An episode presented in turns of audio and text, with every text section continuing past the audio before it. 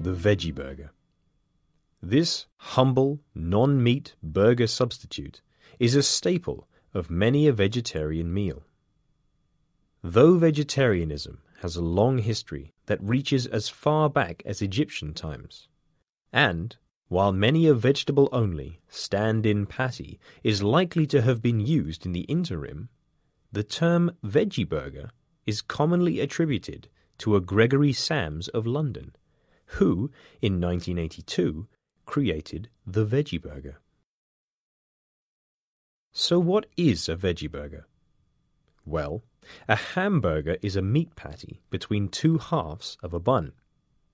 A veggie burger is similar, except the patty is a meat free equivalent, commonly made from ingredients such as beans, tofu, nuts, grains, and mushrooms.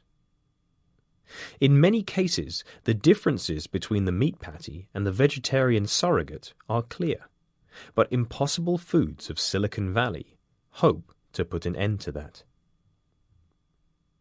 The Impossible Burger is made of a plant based, iron containing molecule that resembles blood.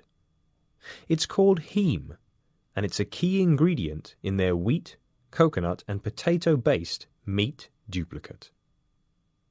It apparently looks, smells, and even bleeds like meat, but it's grown in a lab using biochemistry.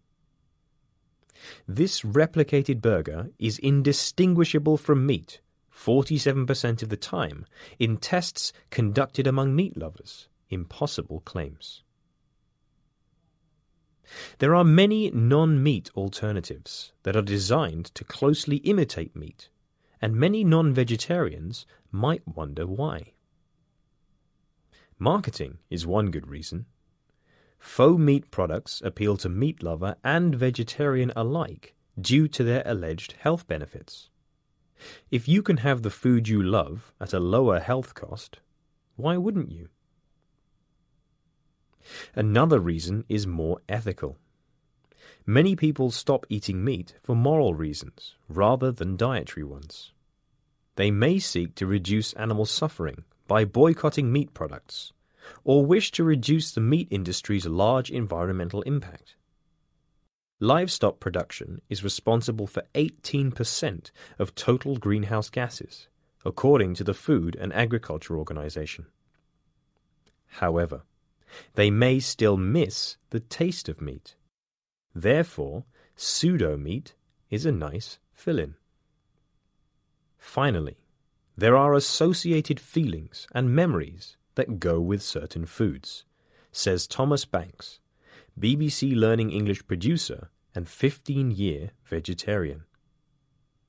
I didn't grow up a vegetarian, and sometimes I miss my family's cooking.